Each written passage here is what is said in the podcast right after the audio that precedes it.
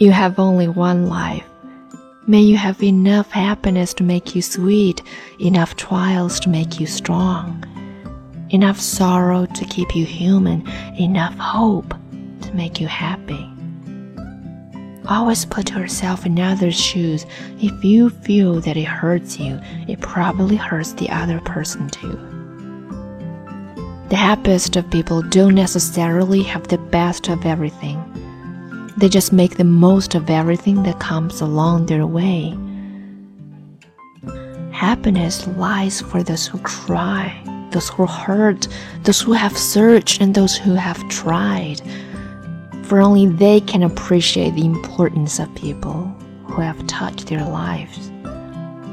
Love begins with a smile, grows with a kiss, and ends with a tear.